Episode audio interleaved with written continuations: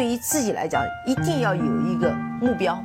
一个企业，它真的要对什么人负责任？嗯，要对社会负责任，嗯，对员工负责任，对股民负责任。这个三个责任，一个国家的发展，实体经济是永远是是顶梁柱。各位好啊，给你一个真实生动的格力电器，我们给的比你要的多。今天整理了一下前面一两周的问题，发现还是有很多有质量的问题。当然，我在节目的后台也都各逐个都回复了各位的问题，但是我还是想把它汇总起来，我多说两句，大家也可以做一些讨论啊。那大汉笑谈人生啊，他说白老师，中证五百的估值创了新低，但是估值的绝对值并不低，你怎么看呢？我认为不符合便宜就是硬道理，你觉得这样对吗？我觉得是这样啊，因为它每一个指数呢，都有它背后所代表的一些股票的集合。比如说上证五零就是上证指数里面选取的五十家相对规模比较大、质地比较好的公司。那中证一百呢，就是把上证和深证加起来选取了前一百位的公司。沪深三百呢，其实也是同样的一个道理。那中证五百呢，就是沪深三百后面的。从三百零一往后再查五百家的小中小公司吧，我只能这么说，中小公司啊，它和上证五零和沪深三百本来就不是一个体量级，它的规模包括它的呃市值都远小过。上证五零和沪深三百的，那么也就意味着这些中证五百里面的公司，大部分是一些中小公司。那中小公司它的背后就是增长率会高一些，波动率会大一些。增长率它的背后又有另外一个代表，就是它的估值可能会高一些。我们往往会对增长率高的那样的一个行业给出更高的估值，对吗？我们都知道银行它不怎么增长，像这两天建行、工行都。发了他自己的年报，就是我看到比去年也就是增长了百分之二、百分之三，最多百分之四到五。那所以呢，它一直是在啊六倍到七倍的 PE 啊，零点八到一倍的 PB 这样的一个估值的范围。我认为，如果从历史上来看的话，中证五百的估值到了它比较低的百分位，这个时候呢，至少你应该有信心的是，你这个时候买入会比它从建立到现在以来。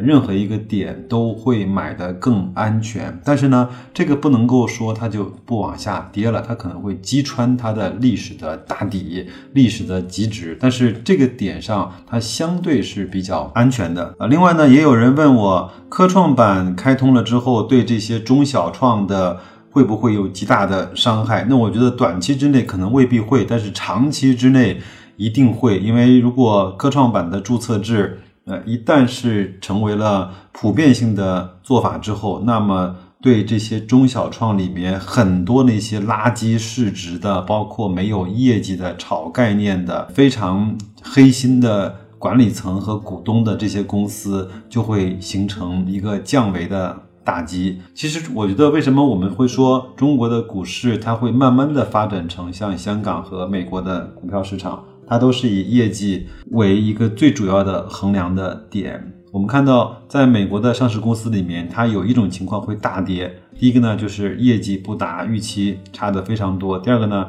就是管理层有丑闻，包括整个的财务报表会有丑闻。但是现在中国来看，很多的公司今天发表了年报，业绩预亏很多，但是明天继续是涨停。当然，这个上面有很多的说法，比如说利空出尽就是利多。但是我觉得科创板会对这些公司形成致命的以及降维的打击，所以至少听我节目的这些朋友们，从今天开始远离那些绩差股，远离那些概念股，远离那些所谓的高送转什么这些这些这些股票吧，好吧？那这个是我对中证五百，你如果要去定投的话。还是要去看它比较低的百分位去开始定投。还有平淡杠第七这位朋友，他说：“白老师，你认为格力退出是看什么呢？是看 PE 吗？当然是在公司没有问题的前提下。那巴菲特曾经说过三个指标嘛，这个我也在节目中多次的讲过。第一个呢，公司太过高估了。那这个就是什么呢？就是它的 PE 可能太高了。你可以给自己定一个，那比如说二十倍 PE、二十五倍 PE 都可以。二十五、二十倍 PE 你就会卖出一些格力，二十五倍就会卖出更多的格力电器。那三十倍 PE 你可以考虑把它给卖光，都可以啊。这个我觉得你自己只要想明白，自己能够承受和自己能够去接受。那就按照这个去做就可以了。那巴菲特说，股票卖出的第二条原则呢，是公司的基本面在变差。那当我们在看到空调这个市场、空调这个品类，包括格力公司在空调这个。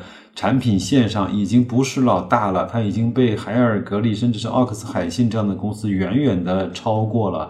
那这个时候，我们应该考虑卖出格力的股票。另外呢，如果格力它在空调上面的净利率或者或者是净利润远远的被海尔、美的、格奥克斯所超越了，那这个时候你也要当心，这个时候有可能就是要你要卖出格力股票的那一天了。这是第二条，就是它的基本面在变差。第三条呢，就是如果你有更好的投资标的，怎么比比来比去都比格力要好很多。这个时候，无论格力的现状会怎么样，你要把你的资金放在。你认为比较完了之后更好的那个投资的标的上，这三点供你参考，好不好？第一个呢，我觉得你可以自己去定二十二、十五、三十的 PE 都可以。那基本面变差，可以听我的节目，我会以月或者是以 Q 或者以半年为单位来去追踪格力的运营状况以及营收的情况。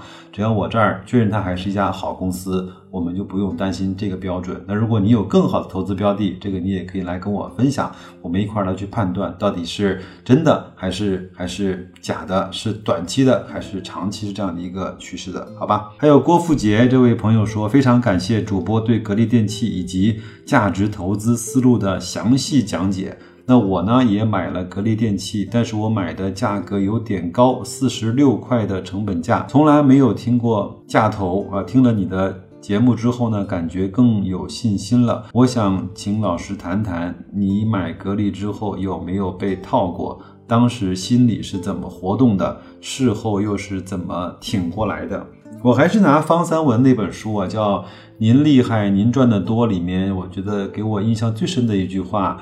来作为这个问题的回答吧。他说，大部分的人拿不住股票，是因为他对这个公司还不够了解。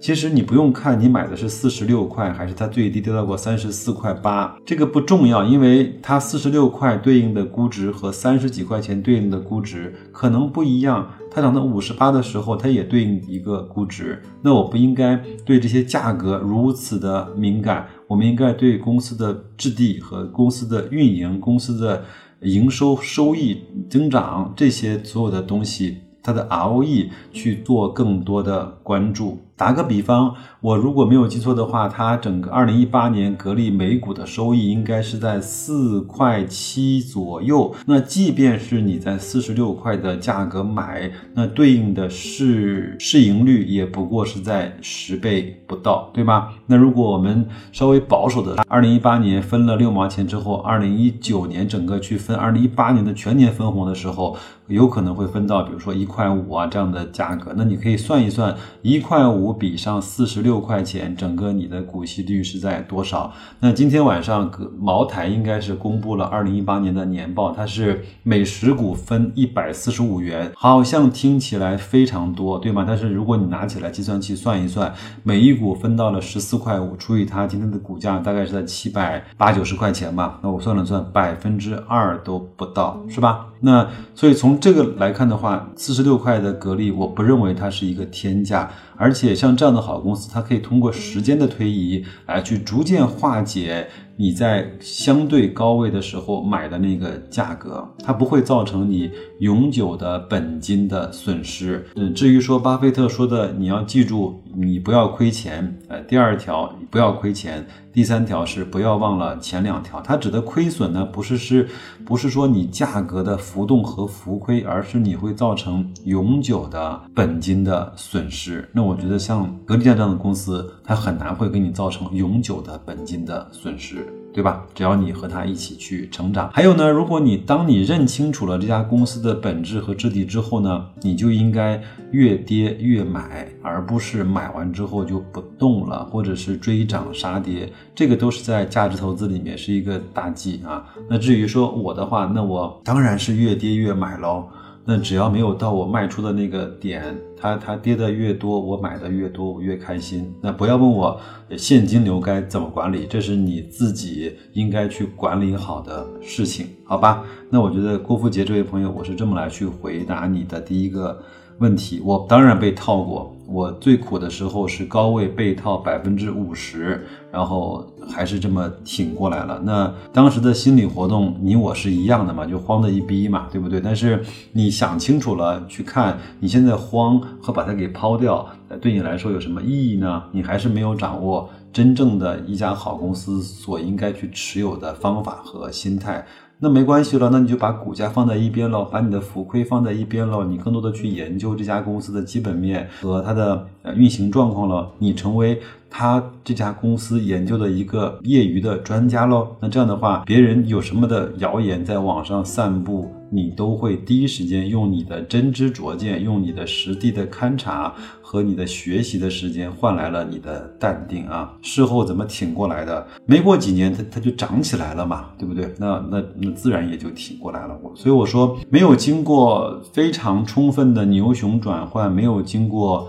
非常大幅度的亏损，有可能你不能够成为一个合格的正式的一个投资者啊。这个问题稍微有点沉重啊，那我们再换两个轻松的话题啊。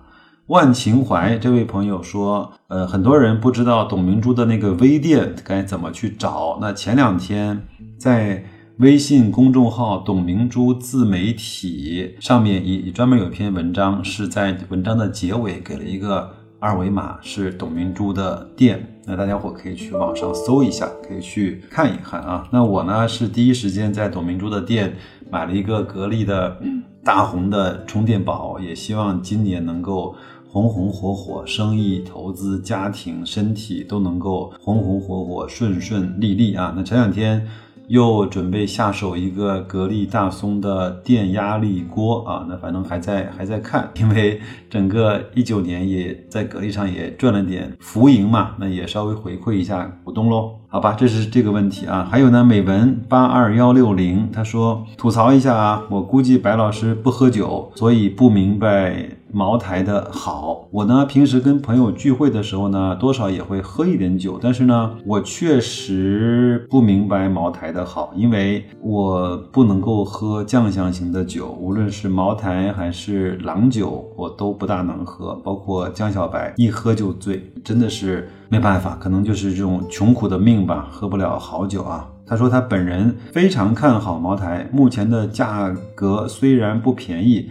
但其实不贵，我觉得是这样，就是这种这种，我当然不否认茅台是一家好公司，呃，在中国的 A 股的市场上，它是一个独一无二的。如果说只能够去买一家公司，你可以放心睡觉十年的公司，那非茅台莫属，这个我承认，好吧？第一个呢，我是不大喝茅台，我感受不出它的好。第二个呢，我。我也有点小小的执拗，或者有有点小小的情怀。我不认为一个国家在它大国崛起的时候，应该是用一瓶酒来去撑起来它很大的市值。